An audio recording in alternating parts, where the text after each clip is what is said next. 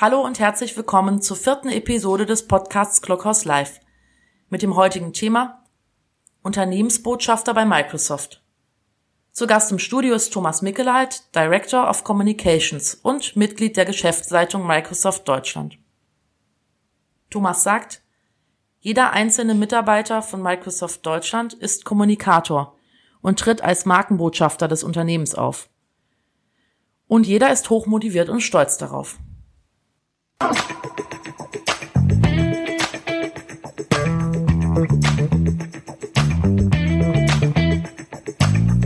Hallo Thomas. Eben Hallo, in der. Probe hat alles geklappt, Bild und Ton. Sehr schön, dass du da bist. Ich habe gestern Abend nochmal nachgeguckt. Wir beide haben uns, glaube ich, im Januar zum letzten Mal gesehen in Schwabingen, in eurem wunderschönen Office bei dem Ja. guten kleinen Espresso. Das vermisse ich sehr. Wo bist du gerade? Ich bin in Hamburg, in meinem Homeoffice. In deinem Homeoffice. Wann warst du zuletzt in Schwabingen im Microsoft Deutschland Büro? Anfang März, ist schon wieder eine ganze Weile her. Aber wenn wir Teams benutzen würden, könnte ich einen entsprechenden Hintergrund ein, einbauen, der äh, suggeriert, ich wäre da. Das sieht super gut aus und das ist ein großer Spaß gerade in Teams. Man kann es auch in anderen, ich weiß, ähm, die Hintergründe einzupflegen, dass man ein bisschen suggeriert und vielleicht den Sehnsuchtsort äh, als Hintergrund nimmt. Ja, ich benutze auch diese Teams-Hintergründe. Wir haben auch seit heute die 3x3-Kacheln. Auch das war ja so ein heiß ersehntes Feature in Teams, dass man Ja. eine Videokonferenz mehr als vier Kacheln auf dem Bildschirm hat. Ähm, ja, also für Gespräche sonst ist auch unsere Empfehlung natürlich Microsoft Teams. Aber sorry Thomas, das ist heute nicht unser Schwerpunktthema. äh, ich kündige dich immer ganz gerne so als den Vordenker und Gestalter von Unternehmenskommunikation an.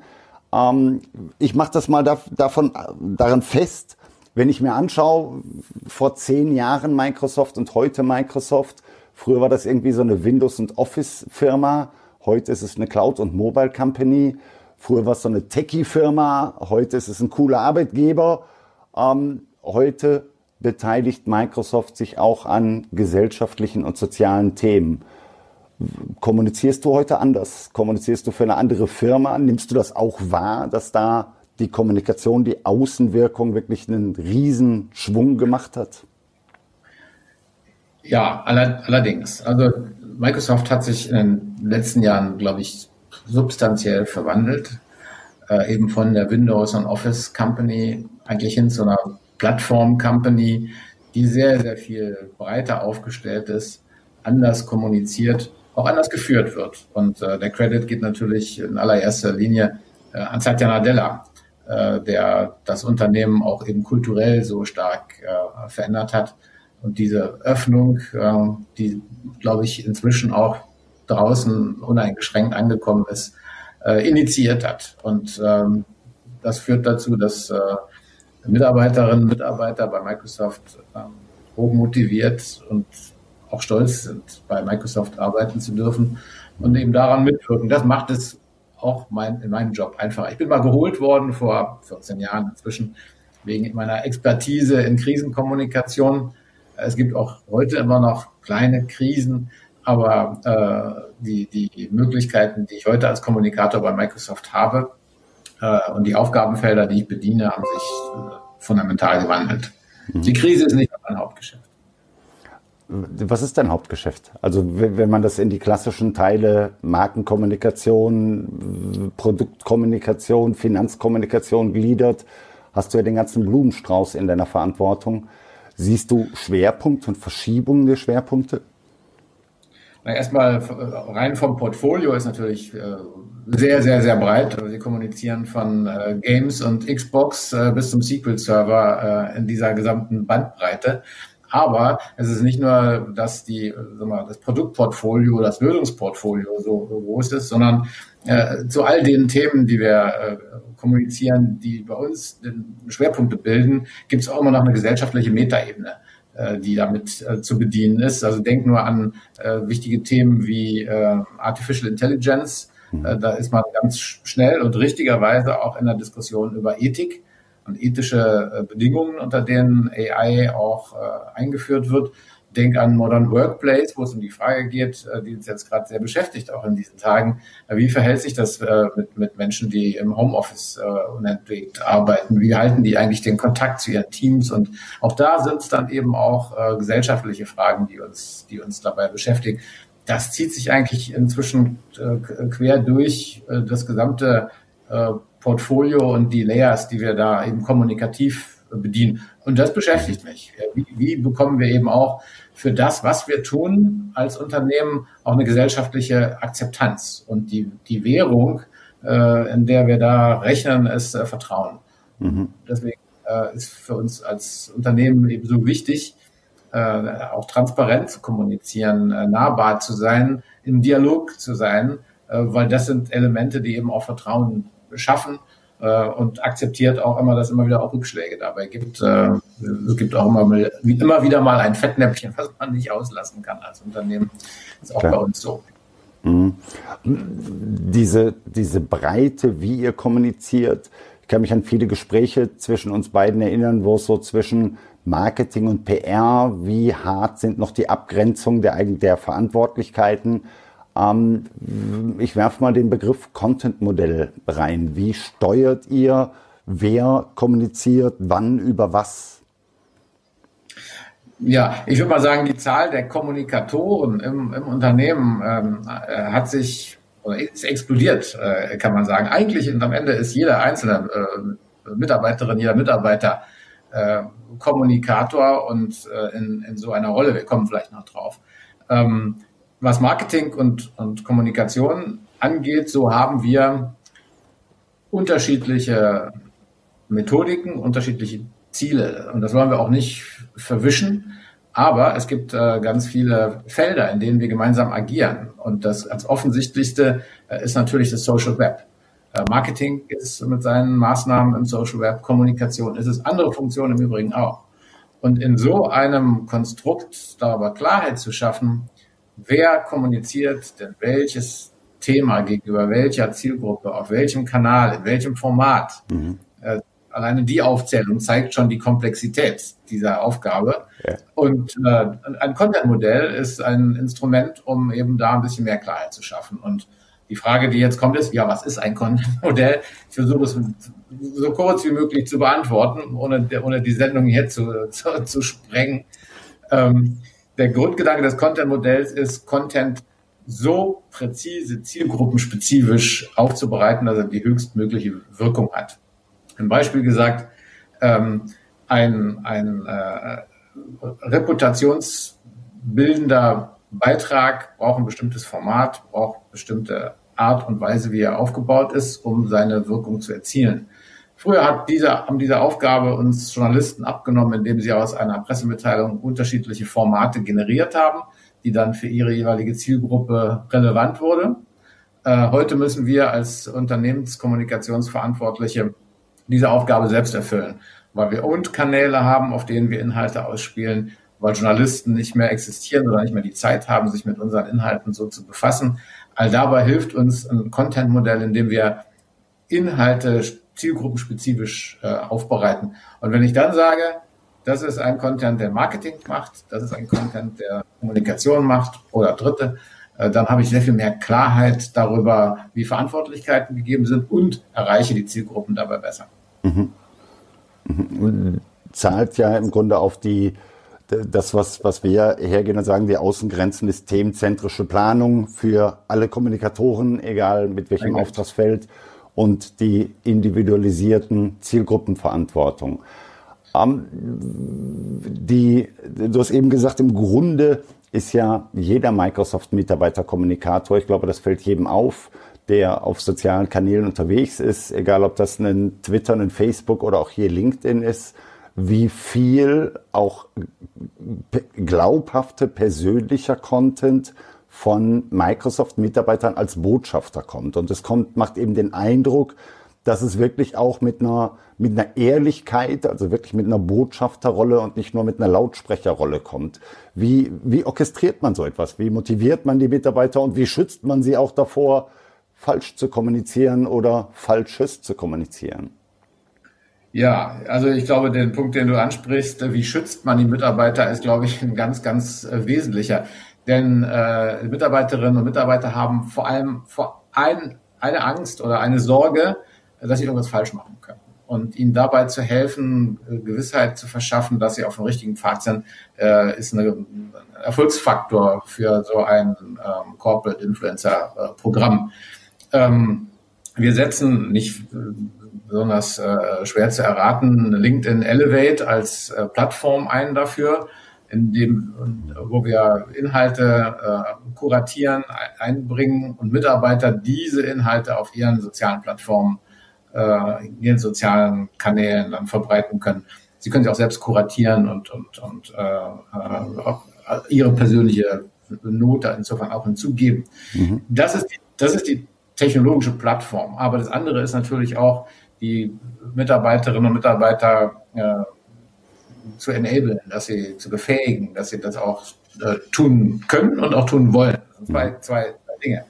Das äh, Können, glaube ich, sind wir als Technologieunternehmen relativ gut aufgestellt, weil es natürlich eine hohe Affinität auch zur Nutzung von Technologien und auch zur Nutzung von sozialen Medien äh, gilt. Das, das andere ist, äh, die Lust dazu zu verschaffen, ähm, ist, indem äh, wir das auch mit einer gewissen Gamification äh, verbinden, dass wir äh, intensiv äh, unsere Corporate Influencer äh, auch äh, ja, in einer Community äh, managen, sie, sie zusammenbringen. Ähm, und ich glaube, ein ganz, äh, ganz wichtiger Aspekt ist auch, dass sie jederzeit äh, sicher sein können, dass sie auch das, das, den, den Rückhalt des Unternehmens haben äh, in dem, was sie da auch tun. Mhm. Und ähm, Darüber hinaus haben wir auch noch für eine kleinere Gruppe ein sogenanntes Speakers-Büro, was sie äh, in Konferenzen und, und auf Veranstaltungen vermittelt. Das ist aber nochmal eine, eine Speziallocke dabei eigentlich. Aber das, das breite Programm, und das ist auch unser Verständnis, äh, wir beschränken es eben nicht nur auf eine kleine Gruppe von Mitarbeitern, die die Möglichkeiten haben, sondern alle sind dazu eingeladen, sich entsprechend zu engagieren. Insofern habe ich lange aufgegeben, mich darüber zu beklagen, äh, über die Größe meiner Kommunikationsabteilung, weil ich sage, die größte überhaupt. Ja, wir haben 3000 Mitarbeiter in Deutschland, sind alles Kommunikationsleute. Also ist eigentlich ganz komfortable Situation. Alle heißt, wenn ich übermorgen bei Microsoft anfange, darf ich in vier Tagen darüber twittern. Ist das so oder mache ich das zu plump? Gibt es Gerne auch am ersten Tag. Also. Okay. Ich weiß von einigen Unternehmen, die gehen her und sagen, sie möchten so einen Kommunikationsführerschein, ist das so ein Begriff, den ich in den letzten Wochen gehört habe, mhm. dass man eben hergeht und sagt, dieses, dieses Enablen, aber eben auch das Aufzeigen der Leitplanken, was sind die Do's, was sind die Do's in der Kommunikation. Ja. Ah, da haben ja viele Unternehmen auch Angst vor. Ich kenne genug ja. Unternehmen, die gehen her und sagen, Mensch, wäre das schön, wenn alle gut von uns sprechen aber wir haben die Angst, dass alle über uns sprechen wollen. Hm. Naja, also ich bin der festen Überzeugung, dass jedes Unternehmen, was den Weg geht, dabei nur gewinnen kann. Denn seien wir doch mal ehrlich, die, die böse über das Unternehmen sprechen wollen, äh, die können das sowieso. Und von denen erfährt man es auch nicht, weil sie Wege finden, sich zu verbreiten, ohne dabei identifiziert zu werden. Und alle anderen, äh, die äh, gerne und gut über das Unternehmen sprechen wollen, denen muss man helfen, es auch zu tun. Und äh, tatsächlich ist so, dass wer bei Microsoft anfängt, hat gleich am ersten Tag den sogenannten Neo Day äh, für die neuen Kolleginnen und Kollegen. Und ein wichtiges Element in diesem Tag ist eben auch zu erfahren, wie kann ich Corporate Influencer werden, was muss ich beachten, was kann ich dabei tun, welche Hilfe bekomme ich vom Unternehmen, dabei auch gut zu werden. Und wir haben natürlich auch absolute Profis, auch in, in, meiner Bereich. Magdalena Rogel ist, glaube ich, ein sehr, sehr bekannter Corporate Influencer, die das, die auch sich da persönlich sehr engagiert und den, den Neulingen äh, dabei hilft, auch gut zu werden, ihre LinkedIn-Profile äh, zu entwickeln, äh, die Netiquette einzuhalten, die erforderlich ist und persönlich auch Hilfestellung gibt, berät, wie man das ganz, ganz praktisch macht. Und das kommt auch gut an. Magdalena Rogel, ich hätte den Namen gleich auch noch, äh, noch mitverwendet. Äh, ist natürlich auch mit ihrem Engagement auf sozialen Netzen oder auch auf Konferenzen. Sie tritt ja auch als, als Rednerin auf Konferenzen auf. Und da sieht man, dass das auch irgendwie so eine neue Generation, ein neuer Spirit von Unternehmensbotschaftern ist, weil sie stellt sich eben nicht dahin und erzählt die Featureliste von Microsoft Word, sondern sie mischt sich ein, sie mischt sich in in das Thema Familie und Beruf ein. Also wirklich eine ganz andere Microsoft kriegt auf einmal einen, einen, einen Kopf, ein Herz und einen, und einen Bauch. Also es wird alles menschlicher auch in der Kommunikation bei euch. Und ich glaube, das zahlt auch sehr erfolgreich auf das, was du eben gesagt hast, ein, dass es nicht mehr die anonyme Kommunikation ist, weil, weil die kein Vertrauen aufbaut. Ich habe vor ein paar Tagen von Sabine Bendig einen Blog gelesen, digitale Reifeprüfung ähm, zu dem Thema, wo steht denn der, der Standort Deutschland in der Digitalisierung? Was, was ist zu tun? Was sind die, die Signale, auf die wir jetzt reagieren müssen? Ich kann mich noch an viele Microsoft Deutschland Geschäftsführer erinnern. Außer die Jahresabschlusszahlen hat man von denen in der Öffentlichkeit nichts gehört. Ist das, ist das auch in deiner Verantwortlichkeit wirklich so zu ermutigen, auch gesellschaftliche Dinge aufzugreifen? Ich komme gleich auf einen ähm, einen Blog, den du vor 14 Tagen geschrieben hast? Ähm, also die Positionierung von Sabine Bendig als Microsoft Deutschland-Chefin ist natürlich meine ehrenvollste Aufgabe, die ich zu erfüllen habe und die, die, äh, äh, wo ich, also vielleicht gehört das zu den wenigen Stellen, wo ich wirklich operativ äh, bin und mich um die, um die einzelnen taktischen Maßnahmen auch, auch kümmere. Mhm. Ähm, aber man muss natürlich sagen, man braucht auch jemand eben wie Sabine Bendig, die also mit einem entsprechenden äh, Verständnis und mit einem, mit einem Anspruch auch in so einer Rolle ist und sagt, ich reduziere mich nicht darauf, hier äh, wie ehedem mal äh, Office und Windows zu verkaufen, sondern diese gesellschaftliche äh, Rolle auch äh, anzunehmen und sich einzubringen, sich nicht nur als äh, Good Citizens äh, zu beschreiben, sondern sich auch als Good Citizens zu benehmen. Und da ist sie natürlich auch ein echt, also ein, ein Vorbild, ja, und äh, was es mir auch einfach macht, äh, so, einen, so einen Job zu tun. Das geht natürlich auch nicht mit, mit, mit jedem Chef oder jeder Chefin. Ja. Wenn du sagst, das ist deine, deine äh, wie, hast, wie hast du dich ausgedrückt, deine persönliche Aufgabe, ähm, die gelingt dir hervorragend. Also ich weiß jetzt nicht, ob ich Sabine hier auch Komplimente machen soll auf dem Kanal, aber auf jeden Fall dir ich glaube schon, dass es eine ganz große Rolle spielt, sowohl für, für Microsoft-Kunden, für euer gesamtes Partner-Ökosystem, auch von eurer Chefin den Hinweis zu bekommen, wenn ihr euch um KI kümmert, macht euch Gedanken über die ethischen Auswirkungen. Also ich finde das ein ganz, ganz wichtiger Beitrag, den, der da auch kommunikativ reingebracht wird. Anderes Extrem, was ich von euch wahrnehme, in der, in der Fernseh-Primetime läuft Microsoft Teams Werbung. Also auch das zahlt ja darauf ein, dass du sagst, die Palette wird immer breiter. Siehst du Kommunikationskanäle, die weniger werden? Wird die Pressekommunikation weniger? Also das, was Social Media mehr ist, fällt das in der Gatekeeper-Press-Relation-Situation weg? Also mal, unterm Strich, glaube ich, gibt es natürlich heute unendlich viel mehr äh, Kanäle und Formate und, und Möglichkeiten, äh, kommunikative Touchpoints zu generieren, wenn man Neudeutsch sagt. Ähm, insofern, äh, ich merke also jetzt nicht ein weniger, aber es gibt natürlich eine Verschiebung zwischen den einzelnen äh, Segmenten und äh, ohne Frage ist das alles, was in dem Social Web äh, stattfindet, heute ein sehr viel größerer Teil äh, im Verhältnis zu der traditionellen Medienarbeit. Aber äh, ich möchte das nicht gering schätzen. Also nach wie vor ist das, was also in, in traditionellen Medien steht und über sie transportiert wird, absolut wichtig für uns äh, in der Kommunikation und ist oftmals der Ritterschlag für jede Art von Kommunikationsmaßnahme, wenn das auch seinen Niederschlag in traditionellen Medien findet. Also ich bin weit davon entfernt, mich darüber zu erheben und zu sagen, das ist alles äh, alt und von gestern. Äh, na, Medien funktionieren schon noch. Das muss man, äh, also muss man akzeptieren und mhm. was heißt, muss man akzeptieren. Also das darf man, darf man akzeptieren. Dann ist es ja für uns alle gut, wenn wir eine vielfältige Landschaft haben, äh, wo, wo wir nicht darauf angewiesen sind, über einen einzigen Kanal unsere äh, Botschaften zu vermitteln. Mhm. Wie nimmst du ein bisschen den Sprung von dem, was bei Microsoft sich alles entwickelt hat und, und was, was funktioniert, was du orchestrierst, so ein bisschen auf deine Marktbeobachtung? Ich kann mich gut erinnern, du warst der Erste, der mir den Begriff Snackable Content beigebracht hat äh, den ich damals für da so ein bisschen, was soll das, gehalten hat. Der Punkt geht an dich. Ähm, aber ich sehe heute mehr und mehr Unternehmen, die einfach, ja, die in, in einer Aufholjacht sind. Also das, allein das ganze Thema Videokommunikation stellt man jetzt in der Corona-Zeit fest, wie viele Unternehmen mit einem schlechten Gewissen hergehen und sagen, Mensch, das haben wir uns vor zwei Jahren eigentlich vorgenommen. Wie, wie nimmst du wahr, wie deutsche Unternehmen, wie weit sind die in einer guten Marken- und auch gesellschaftlich relevanten Markenkommunikation? Hm. Ich würde mal sagen, da gibt es sicherlich eine, eine, riesengroße Spannweite ja, von, von solchen, die ähm, das überhaupt nicht tun und solche, die es sehr gut tun. Und oftmals hat das, muss man sagen, wahrscheinlich auch mit der Unternehmensgröße zu tun und steht dann auch wieder im Verhältnis.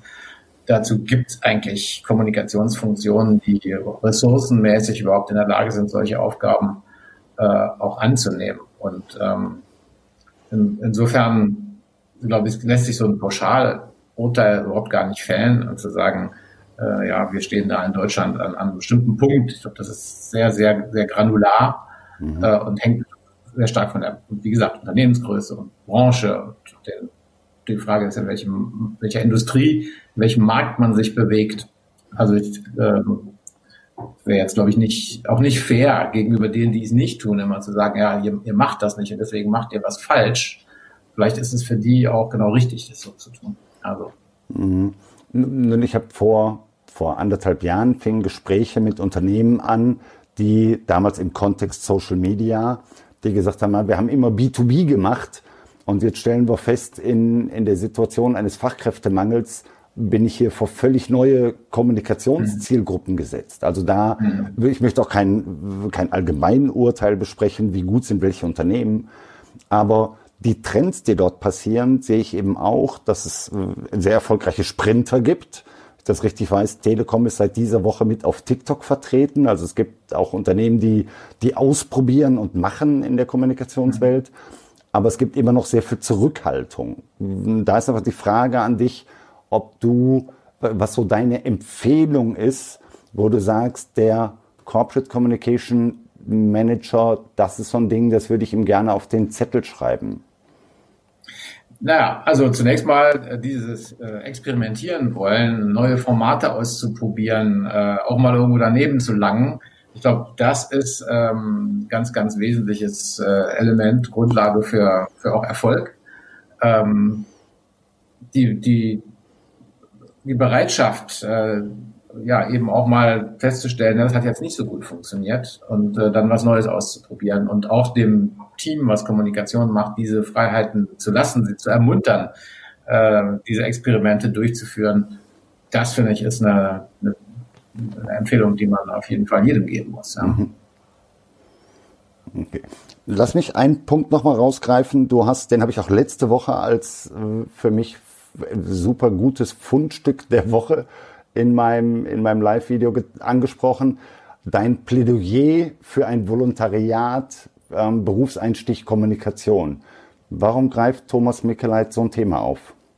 Also, dass man, wenn man das liest und dich kennt, merkt man, das war nicht nur der Herr Mickeleit, sondern auch Herzblut Thomas, was da geschrieben hat. Was, was treibt dich?